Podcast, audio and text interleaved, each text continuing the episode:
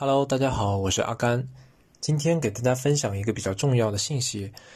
大家都知道，这两天欧洲的确诊病例数呢上升非常快，欧洲那边普通消费者囤货需求暴涨。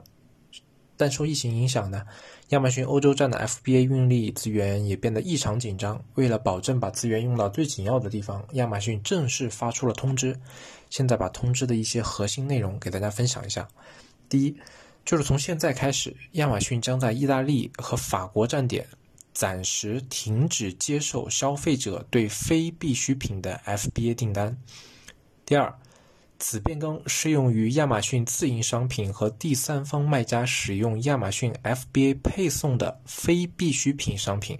这个听起来有点绕口啊，其实意思就是说，亚马逊自营跟 FBA 配送的非必需品商品的订单，亚马逊现在都不接受了。第三。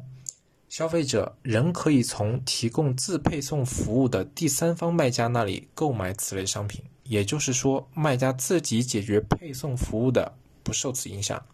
第四，存储在亚马逊意大利和法国运营中心受此措施影响的商品呢，不会收取仓储费用和活动促销费用。以上措施实施之后呢，其实我都不太敢想象啊，做欧洲站的朋友销售会下降多少。并且何时恢复呢？其实亚马逊也没有给出明确时间。不过，我个人估计啊，在未来的三周之内，恢复的可能性都不是很大的。为什么呢？因为意大利、法国确诊人数在快速增长，但是民众对疫情危害以及防护的认识，好像还是很不够的。同时，欧洲及其他几个国家。整体上还是缺乏有效的阻止传播的措施，确诊数还是会更进一步上升的。我觉得至暗时刻远未到来。关于通知中提到的非必需品，大家可以查看评论区里第一条评论的链接，以确认自己的商品是否属于。